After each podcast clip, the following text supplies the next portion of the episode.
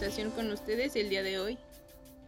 Hola, soy Ramón y pues también estoy muy contento de estar aquí entablando un nuevo diálogo en este programa. Hola, soy Caro y pues en este episodio nuestra pregunta central será ¿la máquina puede sustituir al cuerpo? Para responderla tomaremos distintas películas y así ejemplificar los diferentes puntos de vista. Comenzamos.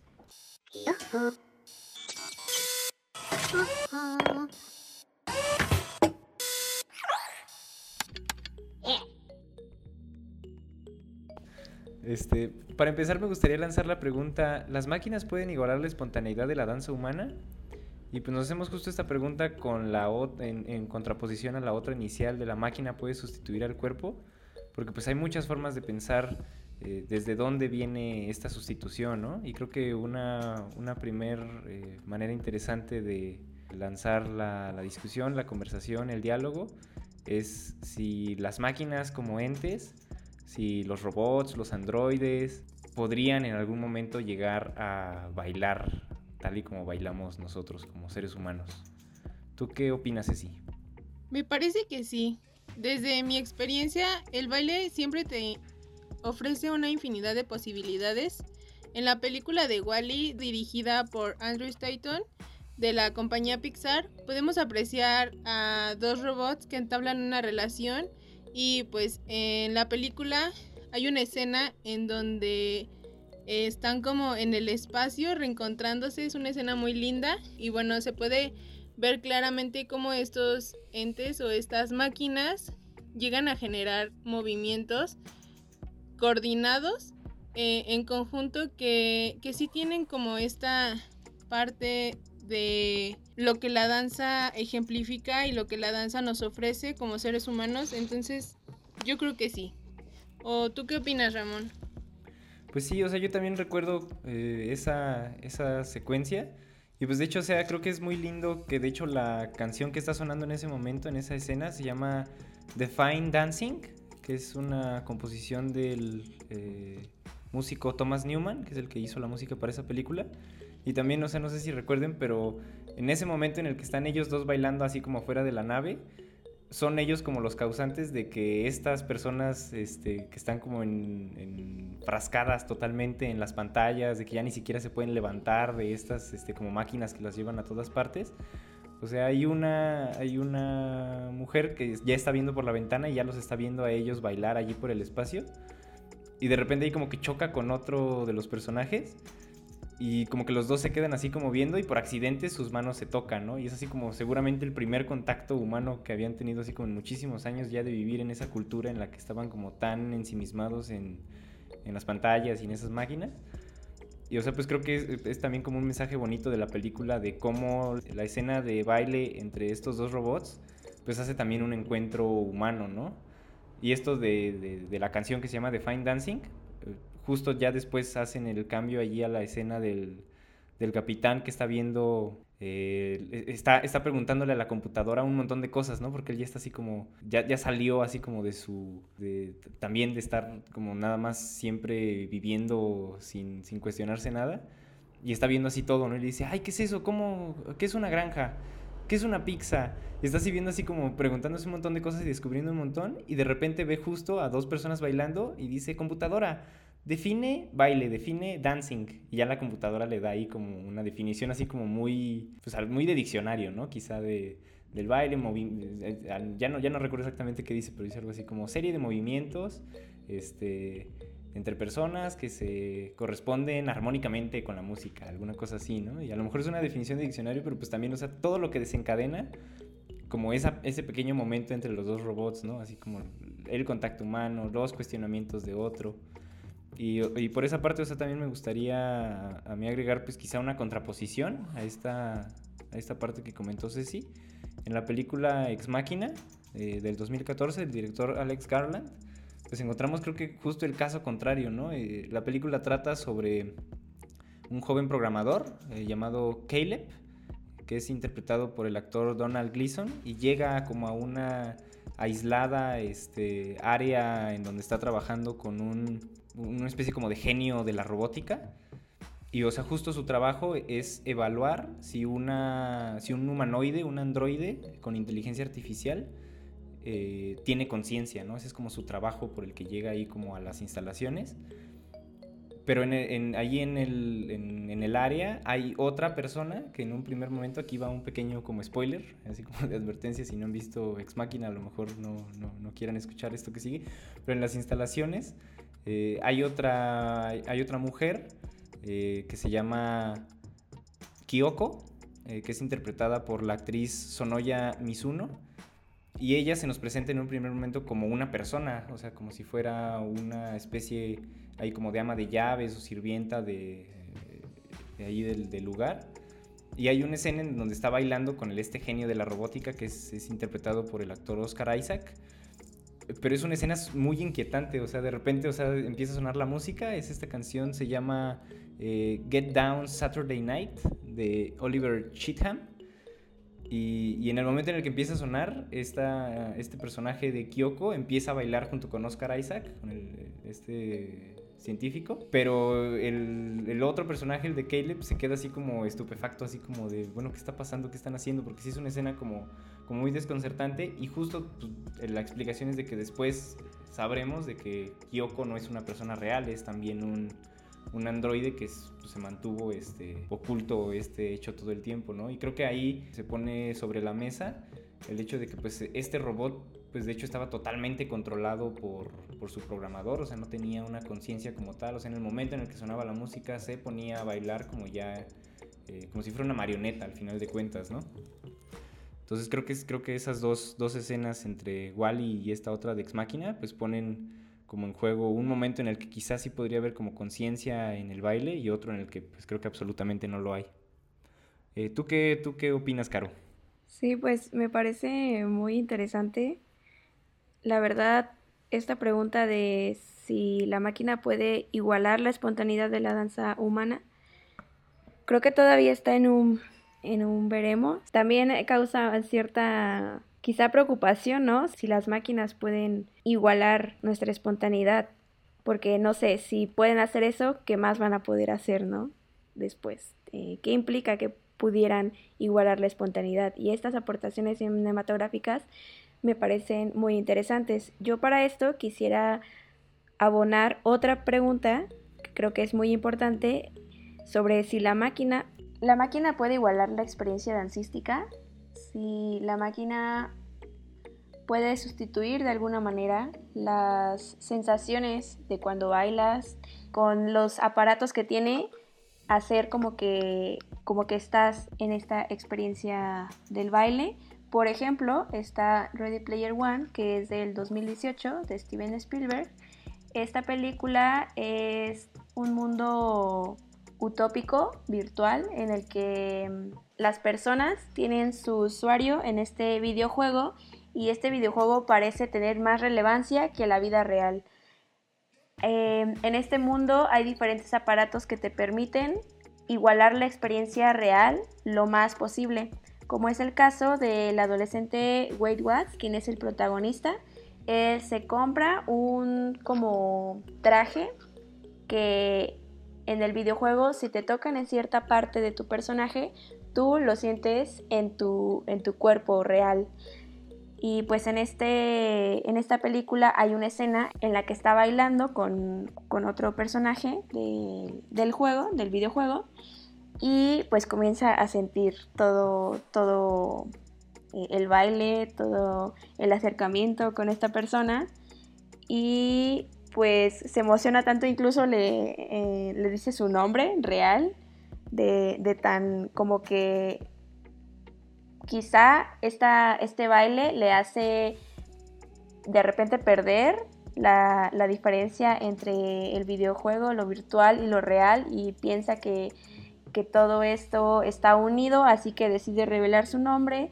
Y también en, en otro ejemplo tenemos en un capítulo de Black Mirror, San Junípero, que incluso creo que ganó, ganó premios, ¿no? Y bueno, ganó, estuvo nominada y todo. Este es del 2016. Es un mundo igual utópico en el que ahora te conectas a una máquina y puedes igual irte a otro mundo. Y en este mundo es como si estuvieras tú ahí en la vida real. Claramente es algo, es algo virtual, es una tecnología, pero como está presentado el capítulo, ni siquiera te lo ponen como animación, ni siquiera te lo ponen como algo un poco falso, te lo ponen todo con personajes de la vida real. Y pues aquí hay, diferente, hay algunas fiestas, hay un baile con, con otro personaje. Entonces, ¿qué tan cerca estamos de esto? ¿Y, qué tan real es, no? Porque bueno, por un lado, San Junípero es algo más cerebral. Te conectan los cables al cerebro y de esta manera sientes.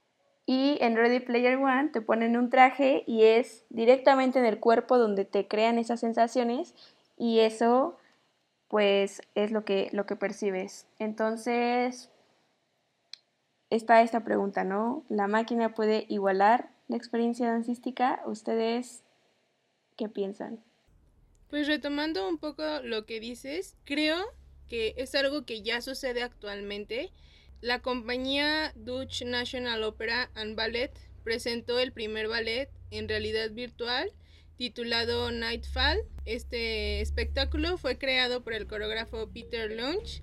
La obra muestra en general a un grupo de bailarines y a un violinista en un cuarto oscuro donde se ubica el espectador y bueno, esto es a partir de estos lentes de realidad virtual y los espectadores pueden como em, presenciar este espectáculo. Sin embargo, la sola idea de pensar estar viendo una coreografía, estar viendo los bailarines eh, a través de, de, un video ya es un poco em, pues complicado, ya que yo considero que ya se está perdiendo desde ahí la experiencia de ir a ver bailar a alguien. Entonces ahora transportarlo hacia una realidad virtual considero que ya es algo un poco arriesgado, pero creo que más que nada es porque, bueno, a mí me encanta ver cómo es que la danza se produce y se realiza físicamente, porque creo que es una experiencia de todos los sentidos que engloba tanto el espacio, tanto a los bailarines. Sí, que este ejemplo de del ballet en realidad virtual no trata de emular tanto la experiencia de bailar, ¿no? Sino más bien la experiencia de ver bailar, que igual coincido contigo, no es lo mismo que estar en el espacio, que estar viendo y que estar decidiendo así, simplemente con la cabeza y voltear los ojos, a dónde vas a ver y en qué te vas a enfocar. Es diferente cómo enfocan los ojos presencialmente que una grabación donde tienes que estar como que moviéndole un poco y tienes que estar adecuado a cómo la cámara enfocó las cosas, no, no a tu ojo. O sea, y cómo te llega el sonido de eso. Y sí creo que aún no se puede emular tan bien. Y justo lo que se rescata en la película de Ready Player One me parece que sí es acertado en cuanto a que ellos tienen la posibilidad de moverse y de hacer eh, cualquier movimiento a partir de un control o a partir de esta realidad virtual. Sin embargo, también poner sobre la mesa que los bailarines no tenemos como un control para em, ejecutar un paso. O sea, creo que también considerar que muchas veces dejamos de lado esta parte sensorial por lo tecnológico cuando en realidad deberíamos de rescatar ambas partes porque así como este ballet logró fusionar la danza con, lo virtual, también nosotros debemos de, buscar como esta relación y, poderlo llevar como hacia otra, otras trincheras. O no sé tú qué pienses, Ramón. Sí, pues está, o sea, es, es complicado porque o sea, también lo pensaba como en, en, esta situación del, del ballet. Eh, veía por ahí una entrevista y uno de los, de los bailarines, eh, en, uno de, de, las, estas preguntas que les hacían, bueno, ¿tú cómo, cómo, crees que vaya a afectar como el futuro de la danza, como con estas posibilidades? Y él decía de que pues en realidad, eh, y es una perspectiva que, que me gusta, ¿no? Que pues en realidad él cree que pues este, esta expansión del mundo digital, pues como, como hemos estado comentando, pues jamás va a reemplazar como la experiencia física, la experiencia presencial, pero pues sí es una manera de, de también de, de, meterse como tal a, a, esto, como dicen, a otras trincheras, buscar como nuevas formas de comunicar, nuevas formas de, de estar, y creo que también propone como cosas que, que, quizá puedan ser interesantes, por lo menos desde la parte del espectador, ¿no? Eh, también veía que uno, una de las personas que, estuvieron, que tuvieron la posibilidad de estar en uno de los ballets de realidad virtual, decía que en el momento en el que quiso voltear hacia abajo como para ver dónde estaban sus pies, o sea, como en donde estarían sus pies normalmente, con los lentes puestos, pues no vio nada. Y que esa sensación como de ser una nada en el espacio, o sea, como de no tener cuerpo, de ser un algo amorfo que solo ve, pues lo hizo concentrarse mucho más en el baile, ¿no? O sea, que creo que sí propone de alguna manera, por lo menos desde, desde ser espectadores, pues sí en, el que ya no existe ninguna otra cosa más que lo que está enfrente de ti y que sí quizá con, alguna propuesta interesante, novedosa de desde dónde se pone la cámara, eh, qué, tan cerca circulan. Creo, creo, que es también como parte de lo que estamos hablando, ¿no? O sea, creo que mientras haya como una sensación de humanidad en construir el espacio, en acercarse a la danza desde ello, eh, pues creo que sí, sí hay como pues también opciones interesantes, ¿no? Y, en esta parte, pues o sea, sí quisiera volver a recordar la parte que dijiste de, de Wally, o sea, pues él eh, aún con, esta, con este imaginario de ficción, pues siendo una máquina, pero pues sí con posibilidad de emoción, de, este, de conciencia, pues también puede tener la posibilidad eh, experiencial y vivencial de, del baile y de todo lo que puede, puede conllevar aquello espiritual y humanamente, ¿no? Sí que justamente eh, lo que dice, por ejemplo, Ceci, que eh, como bailarín a veces tienes ciertas, ciertos impedimentos que puedes en los videojuegos hacer lo que quieras pero hay cosas en las que en las que tú no puedes hacer. También es abre la, posibilidad y abre la pregunta de que pues entonces hay nuevas posibilidades también con la virtualidad, ¿no? Tanto se puede perder algo como se puede ganar algo. Eh, este ejemplo pues no, no tiene baile, pero pues fácilmente podrían haber bailado en la de Avatar, donde el protagonista está en silla de ruedas y está, o sea, su modo de escape es la virtualidad porque ahí sí puede caminar y ahí sí puede correr y ahí sí puede bailar tranquilamente y, la prisión es regresar a la vida real, ¿no? Entonces, quizá también estaría ver por otro lado qué otras cosas ofrece también estas máquinas y estas nuevas posibilidades. ¿Y qué otras cosas nos nos alejan, nos quitan también, porque justo retomando lo que decía Ramón de, de esta realidad virtual en donde veían los pies o donde ya estaban súper concentrados en, en la bailarina y ya era un enfoque total. Ahora pensémoslo desde una perspectiva del bailarín, o sea, cómo es que se modifica totalmente eh, la percepción, la reacción, incluso el ánimo, las sensaciones que el bailarín tiene. Para el bailarín no es lo mismo estar bailando frente a un público que frente a una cámara, porque a fin de cuentas cuando estás bailando, bueno, yo hablo desde mi experiencia, le bailas a alguien, le bailas a un público y esperas su reacción, su interacción, que se diviertan contigo, que vivan junto contigo el momento, porque los tienes enfrente y les estás bailando a alguien, pero en el caso que solo estás grabando ante una cámara para un video, para una recopilación, eh, se pierde totalmente ese sentido. Sabes que va a llegar a un público, pero no vas a escuchar los aplausos, las risas, la interacción, el espacio, todo ese ambiente que se genera, que es un ambiente muy, no sé, como amoroso, como lleno de, de experiencias que, que se pierden con, con estas virtualidades. Sin embargo, creo que sí se rescatan muchas otras cosas, como mencionabas, como estas nuevas posibilidades de generar videoarte o, o danza y video. Entonces, concluyendo a la pregunta central, ¿la máquina puede sustituir el cuerpo? Pues creo que la parte a la que podríamos llegar es de que pues ya hay muchas, o sea, muchas partes en las de que ya, ya son extensiones de nosotros, ¿no? Muchas máquinas. Y pues que creo que la parte que debemos de buscar, de perseguir, de seguir cuestionando, de, de desafiarnos como con, con, todo esto que tenemos ya al alcance de la mano, pues es eh, hasta qué punto nos están ah, haciendo más humanos o nos están alejando más de las personas, ¿no? O sea, creo que pues, la tecnología siempre tiene como estas dos, dos, caras, ¿no? O sea, hacen maravillas, pero también pueden este, aislar y destruir. Y, creo que pues en esta parte, en esta parte de la danza, eh, también, o sea, recuperando como lo, como todo lo que habíamos comentado, pues o sea, siempre va a haber como esta posibilidad como sí de llegar a más personas, de nuevas experiencias, pero pues quizás sí no abandonar eh, pues, lo maravilloso que es el, espacio y el contacto y lo real.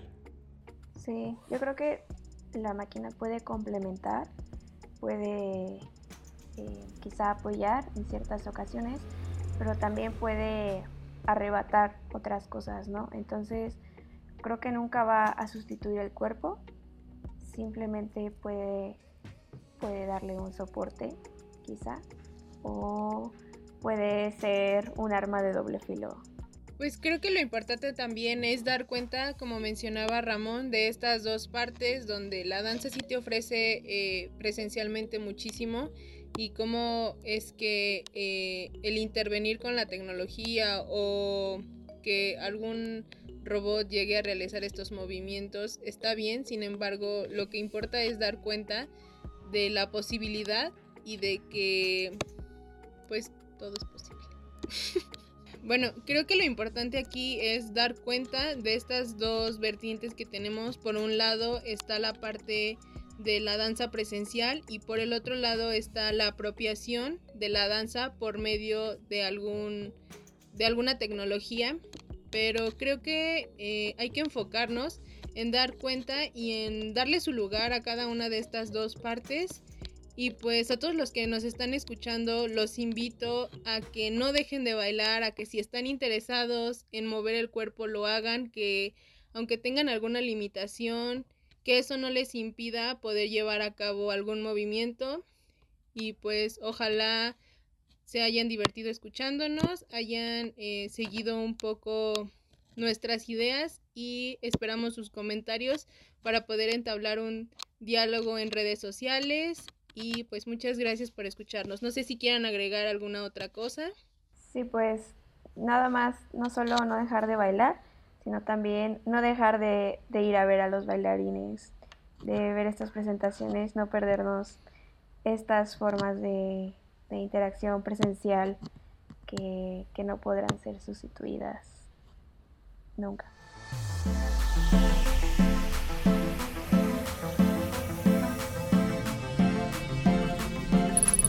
Humanidad.